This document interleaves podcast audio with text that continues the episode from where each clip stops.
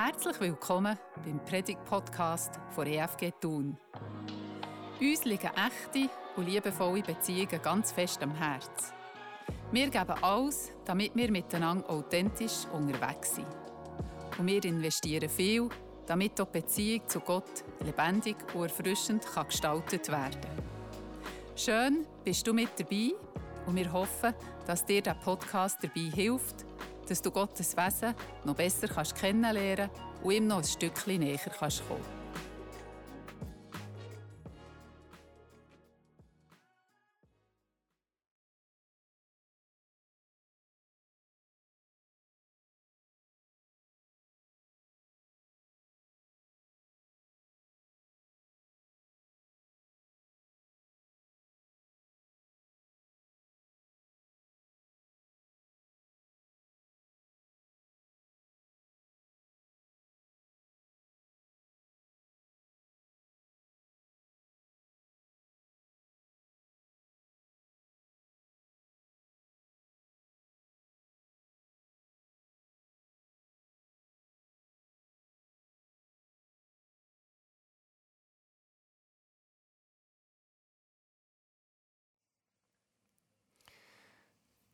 Iss Honig, mein Kind, denn er ist gut. Und Honigseim ist süß für deinen Gaumen. Für alle Honigliebhaber ist das natürlich eine gute Nachricht. Honig ist gut und Honig ist gesungen. Das bestätigt nicht nur der biblische Ratschlag. Ich habe nämlich auch Google um Rat gefragt. Ich weiß, man sollte nicht immer Google fragen. Aber ich hatte das Gefühl, mal, wenn ich so frage, wie gesungen ist Honig wirklich, dann könnte es doch sein, dass Google da noch etwas Gescheites zu dem sagt. Und tatsächlich, der sieht es vorne, Google hat da die Sache eigentlich bestätigt. Mehr oder weniger. Honig ist gesungen. So steht in diesem Vers aus Sprüche 24 geschrieben. Und wenn Google recht hat und wenn der Vers recht hat, dann ist das eine nachvollziehbare und aus meiner persönlichen Sicht gar nicht mal so eine schlechte Aufforderung. Ist Honig, es wird dir helfen. Ist ihn. Es steht ja dort nicht. Schau ihn nur an. Genieße ihn nicht nur mit den Augen, so wie es das Bild, das ihr jetzt seht, zum Ziel hat. Genieße den Honig nicht nur mit den Augen. Genieße ihn auch mit deinem Gaumen. Und wenn unser Gaumen jetzt in diesem Moment gerade nicht zum Zug kommt, so lässt sich doch zumindest an diesem Bild sagen, dass das Auge tatsächlich auch mit ist. Und dass das Auge den Anblick von dem frischen, schönen Honig kann geniessen kann. Und ich finde, geniessen ist für diesen Vers ein passendes Stichwort. Das Sprüchebuch redet an vielen anderen Stellen auch davon, sich mit guten Sachen, wie zum Beispiel mit dem Honig, auseinanderzusetzen. Das bedeutet, man soll nicht nur nach dem Guten Ausschau halten, sondern man soll danach suchen, man soll es in sich aufnehmen. Das Gute suchen und nach dem Guten Ausschau halten, das ist beim Honig nicht extrem schwierig.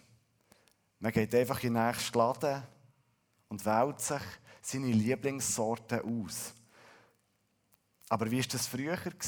Zu der Zeit, wo man den Vers geschrieben hat, ist es auch dann so einfach gewesen, zu einem guten Honig zu kommen. Die Sprüche Salomos, so werden die Sammlungen von den Sprüchen auch genannt. Und auch wenn die Aussage von dem Vers 13, wo der vorhin gesehen hat, wenn das zu Salomo würde passen, ist es nicht ganz sicher, zu welcher Zeit dass die Texte sie entstanden. Aber auf jeden Fall lässt sich sagen, dass es zu dieser Zeit garantiert schwieriger war, an Honig zu kommen. Für mich gewinnt die Aussage aus dem Grund an Gewicht, weil man den Honig nicht einfach so im nächsten Laden oder in der Nähe hat besorgen Honig ist ein Edu-Produkt, das man entweder hat suchen oder, also ich glaube auch, dass in dieser Zeit, wo die Juden dann gelebt haben, in dieser Region, wo sie sich aufgehalten haben, dass das nicht so eine easy Aufgabe war. Honig war wegen dem etwas Wertvolles. Etwas Edus, etwas Schönes für die Augen und aber auch für den ganzen Körper. Dazu kommt, dass der Honig zu dieser Zeit noch auch für den Zucker ist gebraucht wurde, der dann zumal noch unbekannt war. Es ist also im Vergleich zu heute nicht eines so vielen Konsumgüter gewesen, sondern essentiell für einen gesunden Körper. An den Empfänger von dem Vers geht also die Aufforderung, Honig zu sich zu nehmen und zu schmecken, wie wohltuend das er ist. Der zweite Teil vom Vers bestätigt das. Denn er ist gut und Honigseim ist süß für deinen Gaumen. Im hebräischen Urtext wird der Honigseim übersetzt mit Honig von der Wabe. Also hier ist nicht von irgendeinem Honig gedreht, sondern von einem frisch geimkerten Bienenhonig. So, wie wir es auch hier in der Schweiz kennen. Der Adressat scheint also jemand zu sein, der weiss, wie Honig hergestellt wird und der Zugang zu frischem Honig tatsächlich hatte. Er muss den Honig also nicht nur suchen, sondern er kann ihn selber herstellen und selber erarbeiten. Das ist eine Aufgabe, die viel Geduld erfordert. Aber das Endergebnis ist auf jeden Fall ein Genuss. Süß, gut, edel, erfrischend und stärkend für den Körper. Was ist das Gute an guten Nachricht? Diese Frage stammt nicht vom Sprüchebuch, sondern sie kommt aus unseren Reihen und begleitet uns durch unsere aktuellen Predigten. Dieser Frage lässt sich entnehmen, dass die gute Nachricht tatsächlich gut ist. Und ich würde sagen, unsere Gemeinde hier ist gegründet auf dem Glauben, dass Gott tatsächlich eine gute Nachricht für uns hat. Und ich glaube, es ist auch gegründet darauf, dass er seine Geschichte und in dieser Geschichte sein Herz, seine Gerechtigkeit und seine Liebe zu uns offenlegt. Was ist denn die gute Nachricht eigentlich? Ich habe euch ein paar Aussagen mitgenommen, die ich persönlich über das machen würde. Die gute Nachricht erzählt von der Geschichte, wo Gott mit uns Menschen verfolgt. Sie beschreibt den Anfang von unserer Existenz und gibt Einblick in das, was wird kommen. Die gute Nachricht erzählt davon, wie sich der lebendige Gott an uns Menschen wendet, wie er sich uns zeigt und wie er sich an uns verschenkt. Die gute Nachricht beschreibt, wie die Menschen in der Vergangenheit Gott erlebt haben. Sie ist die Ankündigung vom Reich von Gott. Sie ist ein Liebesgeständnis von Gott an uns. Sie erzählt uns vom Leben von Jesus, von Gottes Sohn bei uns Menschen und von seiner Überwindung vom Tod. Hashtag Yeah. Und die gute Nachricht ist in der Bibel aufgeschrieben. Das ist nur eine bescheidene Liste von dem, was die gute Nachricht beinhaltet. Auf der einen Seite haben wir also die grosse und spannende Frage, was ist das Gute an der guten Nachricht? Die Frage geht auch an dich. Was ist für dich das Gute? Auf der einen Seite haben wir also diese Frage. Und auf der anderen Seite haben wir die Aufforderung vom Sprüchenbuch. Iss Honig, denn er ist gut. Welcher Zusammenhang besteht jetzt zwischen dem Bild vom Honig und dem Guten, vor guten Nachricht? Und zu dem möchte ich euch heute Morgen meine Gedanken weitergeben. Ich persönlich bin jemand, der sehr gerne Honig hat. Noch ein bisschen lieber habe ich kanadischen Ahornsirup. Vielleicht kommt von der mein Spitzname, ich weiß es nicht genau. Aber bleiben wir beim Honig. Für mich ist Honig ein anschauliches Bild für die gute Nachricht. Die gute Nachricht ist gut. Sie ist süß und Sie ist edel. Sie belebt mich und sie stärkt mich. Und obwohl ich das fast nicht glauben kann, gibt es auf dieser Welt Menschen, die Honig nicht so gerne haben. Wenn es dir auch so geht und du das Gefühl hast, ja, Honig ist jetzt nicht so meins, dann habe ich zwei andere Vergleiche für dich und vielleicht ist der eine oder andere ein bisschen passender. Die gute Nachricht ist wie ein erfrischender Ahrenschwumm bei angenehmen 37 Grad. Oder die gute Nachricht ist eine befriedigende Sporteinheit, wo man den Körper so richtig auspowern und in Schwung bringen Jedes Mal also, wenn heute Morgen die Rede von positiven Wirkung von Honig ist, dann dürft ihr auch auf einen von diesen zwei Vergleichen zurückgreifen. Ich möchte ehrlich mit euch sein. Mit diesen drei Vergleichen hast du nicht ganz alles gesagt. Die gute Nachricht hat ja auch Aussagen oder Geschichten, die scharf oder bitter sind. Und es gibt Zeiten, da fühlt sich die gute Nachricht eher an wie ein trockenes Herzbrot oder wie fade, pampige Teigwaren. Es wäre einfach zu sagen, dass die gute Nachricht immer noch eine angenehme, eine erfrischende und stärkende Nachricht ist. Manchmal wirft sie grosse Fragen auf, kommt mit harten Aussagen daher und ist auch nicht immer so einfach zum Lesen. Und trotzdem bin ich überzeugt, dass der Gehalt der stärkenden und belebenden Aussagen ganz klar für die gute Nachricht führend sind. Die gute Nachricht in ihrer Gesamtheit betrachtet. Ihre rote Faden hat nämlich ein Ziel vor Augen, wo alles andere scharf oder bitter ist.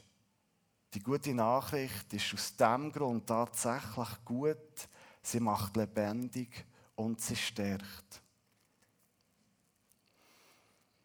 Was genau ist es jetzt, was die gute Nachricht für mich süß und kräftig macht? Wo ist der Honig in dem Ganzen? Was ist für mich das Gute, eine gute Nachricht? Ich finde, die Bibel ist durchzogen von etwas, was sich für mich wie ein grosses Geheimnis anfühlt. Es ist etwas Verborgenes wie eine Schatzkiste. Aber es ist gleichzeitig auch etwas, wo ich glaube, in jeder biblischen Geschichte, in sehr vielen Sprüchen und in vielen Begebenheiten zum Vorschein kommt. Es ist etwas, das wie ein edler Honig nicht einfach vor unseren Augen liegt, sondern was von uns möchte gesucht werden. Es ist verborgen und doch vor größter Schönheit und von unendlicher Kraft. Und je mehr man danach sucht, desto mehr kann man es erkennen. Es geht heute Morgen tatsächlich nicht darum, euch für Honig zu begeistern. Oder nicht nur darum, euch für Honig zu begeistern. Vielmehr steht hinter dem Spruch, so wie es für die Bibel üblich, üb, üb, sorry, so wie es für die Bibel üblich ist, steht etwas Größeres etwas Besseres und deutlich mehr Tiefgang dahinter. Iss Honig, mein Kind, denn er ist gut. Und Honigseim ist süß für deinen Gaumen. So erkenne auch, dass die Weisheit gut ist für deine Seele.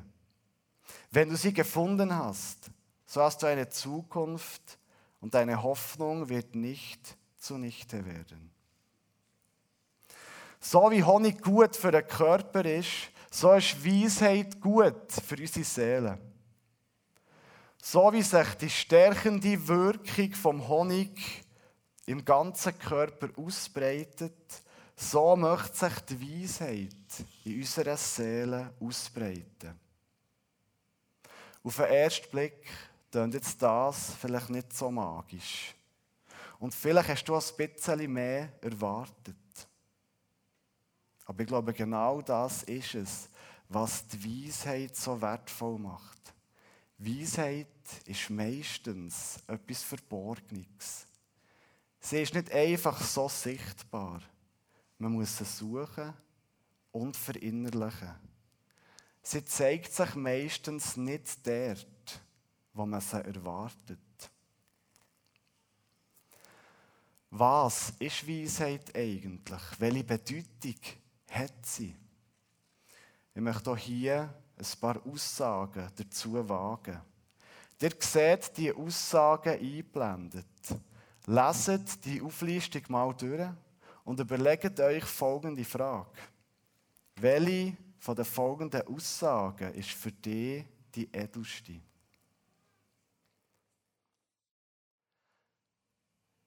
Weisheit ist nicht so einfach zu erklären und zu verstehen.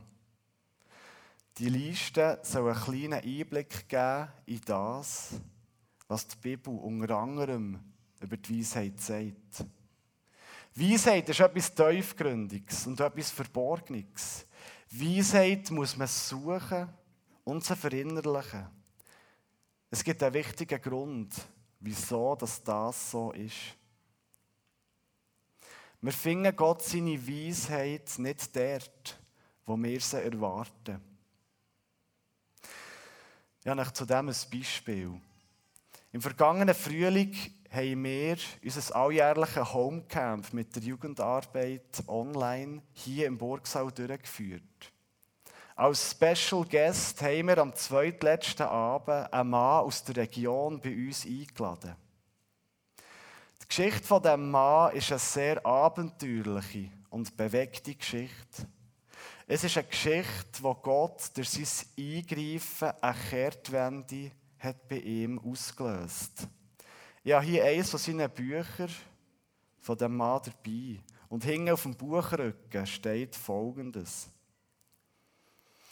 Es ist ein Mann, Jahrgang 60, ein werschhaftes Original mit viel Humor, das bereits in jungen Jahren dem übermäßigen Alkoholkonsum verfiel. Die Folgen hätten tragischer nicht sein können. Nach vielem Hin und Her, in dessen Verlauf etliche spektakuläre Wunder zu verzeichnen waren, verließ er die schiefe Bahn endgültig.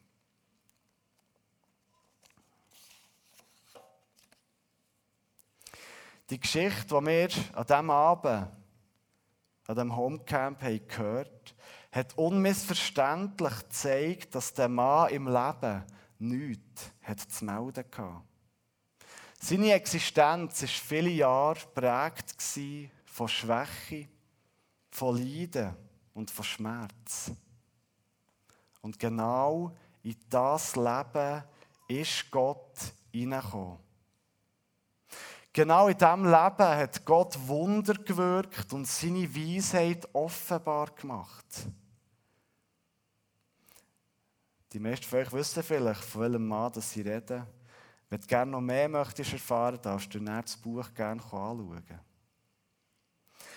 Das Beispiel, das ich hier genannt habe, für das Beispiel gibt es sehr viele Beispiele. Das bekannteste von ihnen ist die Geschichte von Jesus selber als Gott sein Sohn, als verkörperte Weisheit, ist er auf die Welt gekommen, Und er hat der erniedrigste, der unwürdigste Tod erlebt, den man sich zu dieser Zeit hat vorstellen konnte.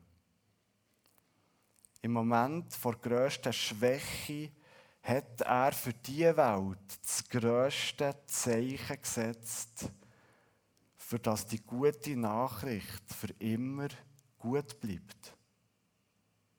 In seinem schwächsten Moment hat er den grössten von allen Siegen errungen. Es sind genau solche Beispiele, die uns vor Augen führen, dass die Weisheit von Gott nicht viel mit menschlicher Intelligenz, Bildung oder Stärke zu tun hat. Nichts von dem garantiert uns, Weisheit zu finden. Im Gegenteil, Gott findet sich bei dem, was auf den ersten Blick für uns schwach, arm oder dumm aussieht. Gerade mit dem zeigt er seine Weisheit.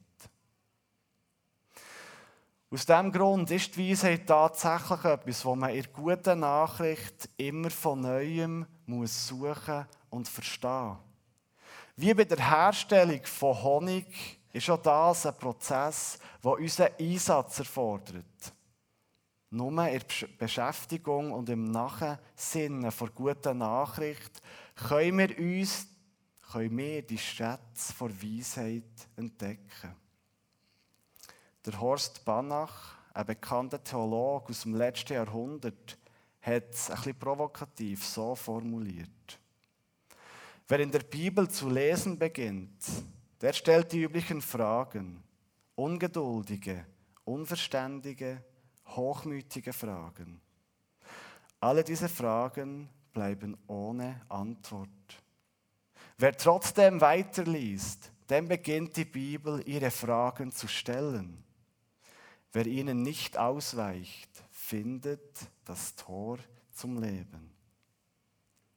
Das ist eine treffende Aussage darüber, wie wir die Schätze vor Weisheit entdecken können. Zur Weisheit finden wir nur, wenn wir die gute Nachricht nicht nur mit unseren Augen genießen, sondern wenn wir sie verinnerlichen.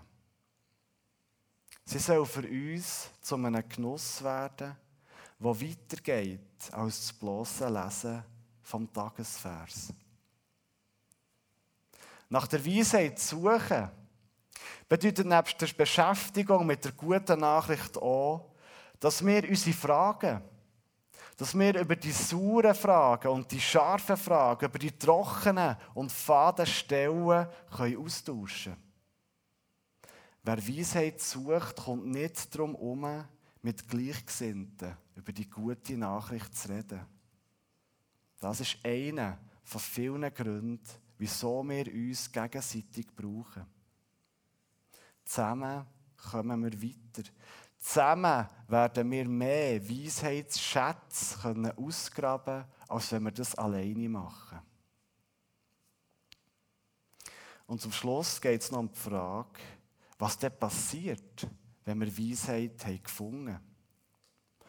Es hört ja im Idealfall nicht nur mit der Suche nach Weisheit auf. Auch unsere Stelle aus der Sprüchensammlung hört nicht mit der Suche auf. Ist Honig mein Kind, denn er ist gut. Und Honigseim ist süß für deinen Gaumen. So erkenne auch, dass die Weisheit gut ist für deine Seele. Wenn du sie gefunden hast, so hast du eine Zukunft und deine Hoffnung wird nicht zunichte werden. Die Auswirkungen von Weisheit werden an vielen Stellen in der Bibel auf unterschiedliche Weisen aufgelistet.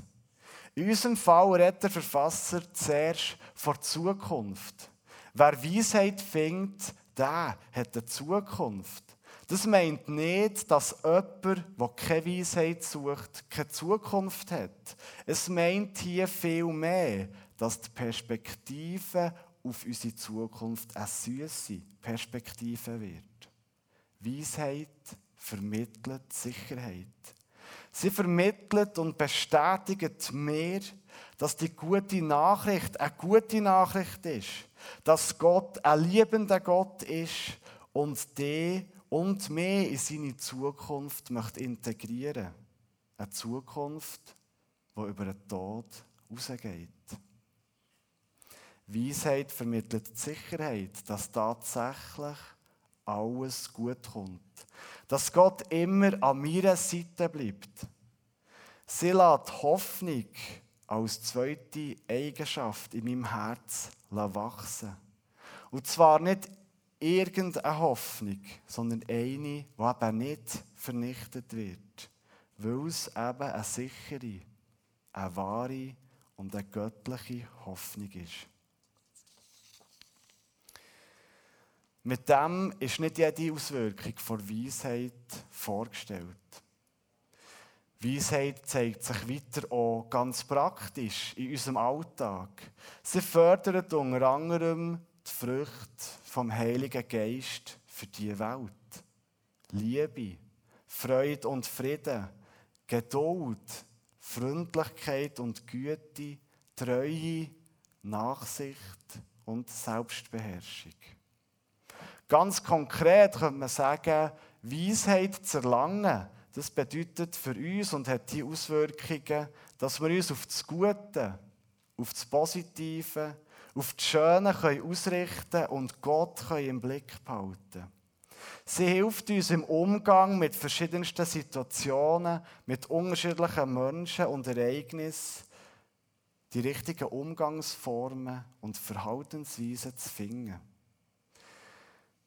Weisheit rüstet uns aus, Sicherheit zu gewinnen und nach außen auszustrahlen. Auch wenn es um uns herum ganz anders aussieht.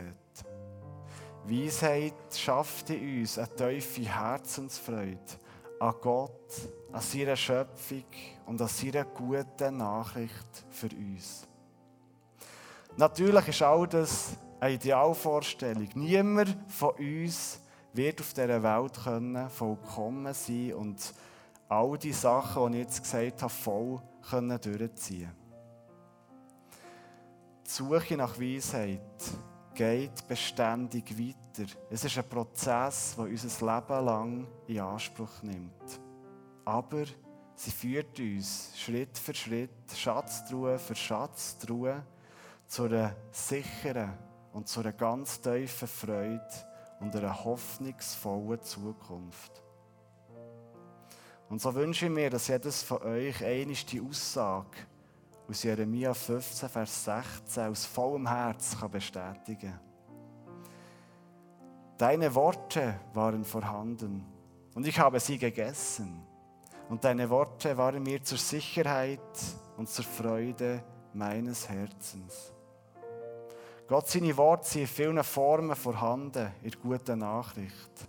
Wer sie isst, also nicht wörtlich verstehen, wer sie isst, also wer sich mit ihr beschäftigt, sie verinnerlicht.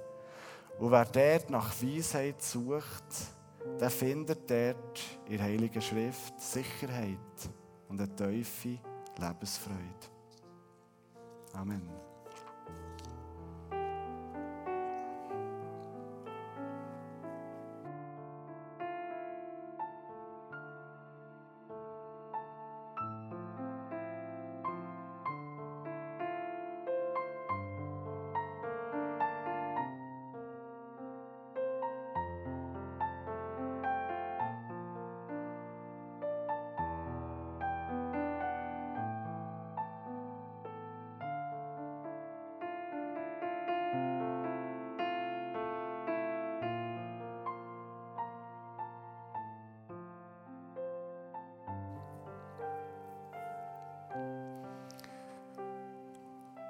Vielleicht gibt es bei dir im Moment in deinem Leben Sachen, wo du gerne auf Weisheit angewiesen wärst. Vielleicht gibt es in deinem Leben im Moment Sachen, die schwer sind, die nicht einfach sind. Vielleicht aber auch ist es Zeit, für eine bittere oder saure Frage mit jemandem zu besprechen und ein Gebet in Anspruch zu nehmen. Wenn das der Fall ist, dann möchte ich dir ermutigen, im Anschluss an Gottesdienst ganz hingern in den Saal zu gehen. Es hat Menschen, die ein Namensschild haben, die sich Zeit nehmen, für mit dir Richtung Weisheit zu schauen. Ich möchte noch beten.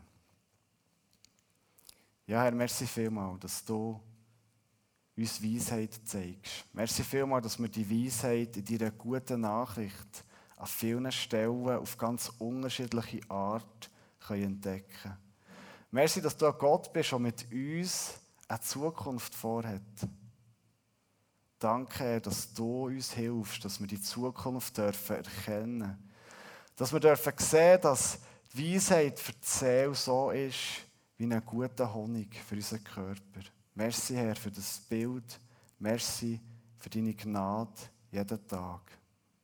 Amen.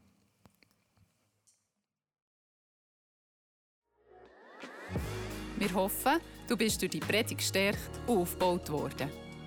Du darfst den Podcast gerne mit den Leuten teilen, wo du denkst, die könnten jetzt auch von der Predigt profitieren. Wir freuen uns, wenn du auch beim nächsten Mal um dabei bist. Bis dann, bis gesegnet und behüte Gott.